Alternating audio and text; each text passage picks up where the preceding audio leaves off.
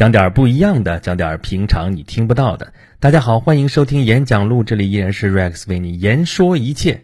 啊，在开始我们的正式节目之前，先说点跟咱们的节目有关的事情啊。咱们这个节目是二零一四年十二月份开始播出的啊。我上传第一期节目的时间是二零一四年十二月十二日啊，也就是说我们要一周岁啦！哦耶，乌啦，撒花，好吧。嗯，一周年嘛，是不是要庆祝一下呢？所以我想来想去，我准备在十二月十二号这一天搞一个特别节目啊。这个特别节目不只是音频啊，可能要搞点跟视频有关的事情。呃，我我要从现在开始预告啊，一直预告到十二月十二号。呃，等我这个具体的事情定下来之后，我会在节目里跟大家呃公布这个时间，还有那个参与的方式啊，欢迎大家都来参与吧。咱先不说是什么东西啊，反正肯定是要咱们小小的庆祝一下啊，也欢迎大家来。掺和啊，这个不来不行啊，来了的都不能白来啊！我我没红包给大家，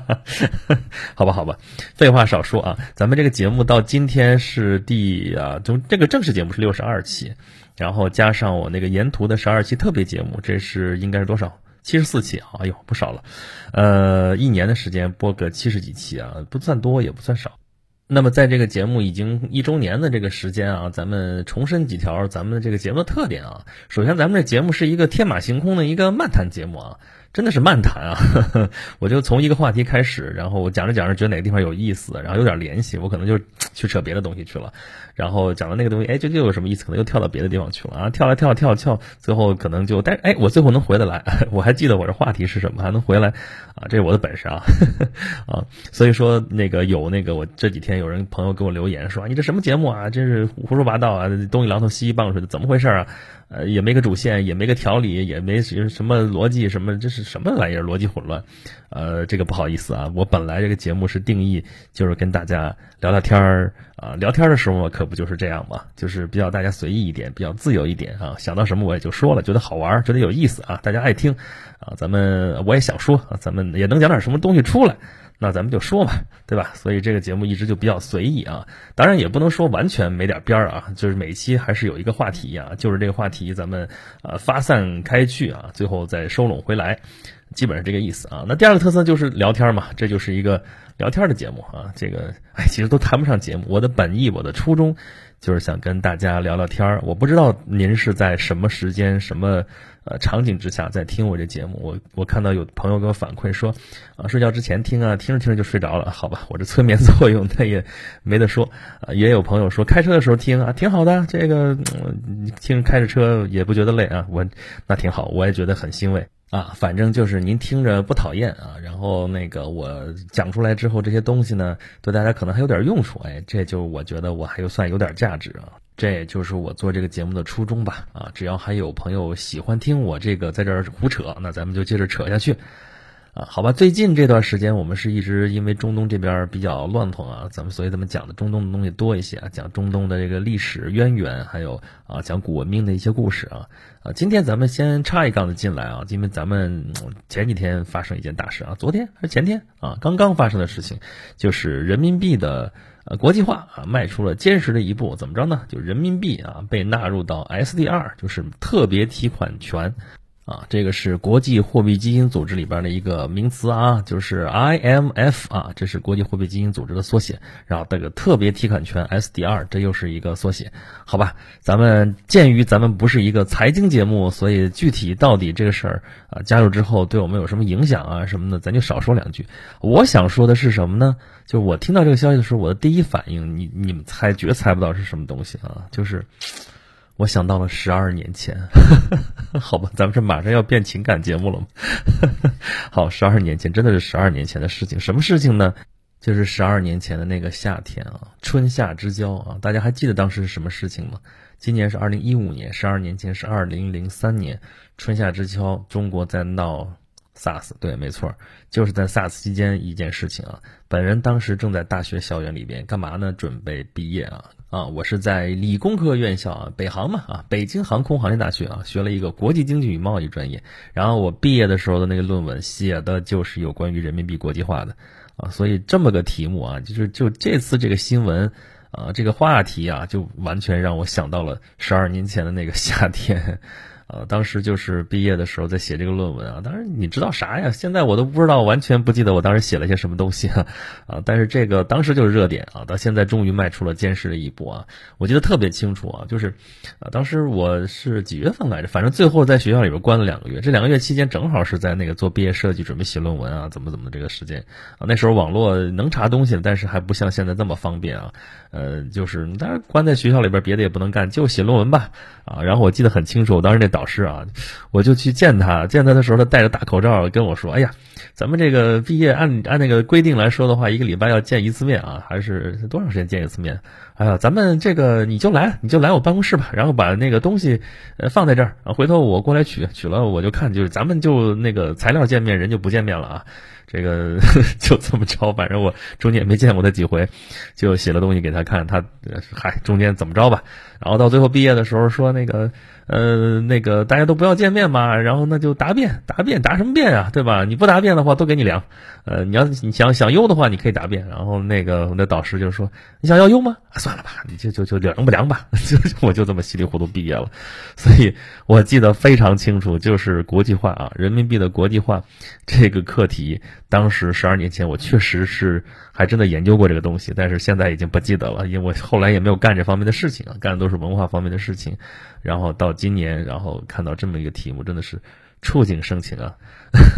那么啊，以我这个算是也算是专业那个出身的吧啊，这个来看看说，那么人民币国际化这一步走的到底是有多大的？这个步子啊，对于我们普通老百姓来说，有到底有啥关系呢？有啥用呢？呃，其实没什么大影响，真的，你你你短期间内看不出来有什么影响，因为这次首先第一，它十月一号才生效啊，二零一六年十月一日才生效。呃，生效之前那肯定是没什么变化，生效之后呢，它是特别提款权纳入这个货币篮子里面去了啊，听着都挺那个高大上的啊，把这个人民币像个鸡蛋一样装到篮子里面去啊，原来这篮子里边装的什么呢？啊，美元、欧元、日元、英镑啊，现在加一个人民币进去啊，它算承认了你的地位。其实最。呃，核心的东西就是这个了啊，最能看出来的就是长脸的东西就是这个了啊，就就五五五个之一了，而且我们那个占的那个啊权重啊，比那个英镑和日元还好钱呢，百分之十几呢，不少了啊，这个挺厉害的啊，所以你怎么说也是世界第三了，但这个 SDR 本身就没折腾起来啊，整个占全世界的这个这个外汇储备里边也只占百分之几啊，就很少很少的百分之几。啊，所以这个是象征意义大于实际意义啊啊！至于以后是不是可以用人民币结算啊？我们那个出国是不是更方便？然后海淘是不是更简单？或者说以后就根本不用海淘了，人民币嘛？啊，这个没有汇兑风险什么这事儿，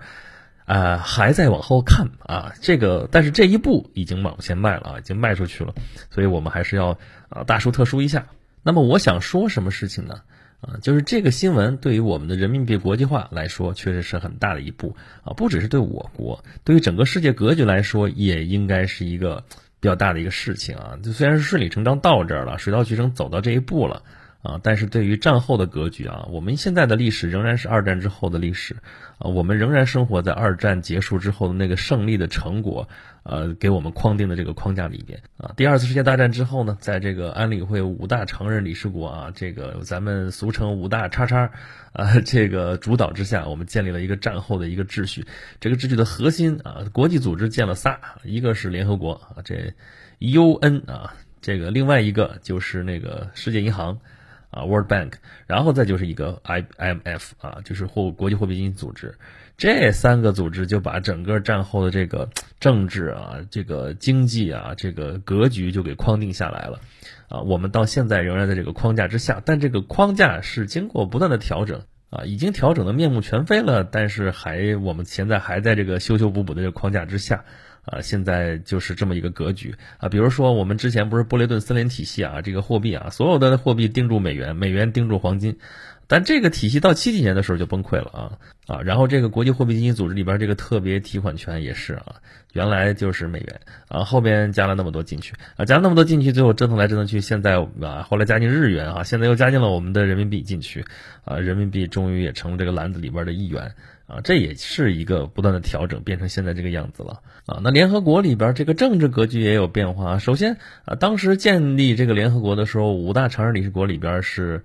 呃那个中华民国啊，后来被我们打到台湾去了，呃，所以后来我们不断的争取我们的合法权益，最后是七几年的时候，七一年的时候，我们啊终于恢复了联合国的合法席位，这就是一个很大的变化了啊。然后九十年代的时候，苏东剧变啊，苏联解体了。那原来的这个五大常任理事国的这个席位被俄罗斯继承，这个格局也是发生了巨大的变化啊！冷战结束了啊，所以虽然我们现在仍然是二战之后的这个格局啊，建立的雅尔塔体系也好，你说波茨坦公告最后确定的这个体系也好，我们仍然生活在这个框架之下啊。我记得我小的时候翻出来之前的那个历史书啊，所有的历史书就写到二战胜利就结束了。啊 当然，那个时候翻的那书比较老、比较旧，但是我就在想啊，那二战就是历史终结了吗？啊，我们现在的这个生活是怎么回事啊？啊，好歹我们上学的时候课本还写到了当时那个时代，当然你也不敢写太多，也写不出来多少有意思的东西，啊，但是也是一个困惑。那我们现在战后啊，已经七十年了啊，二战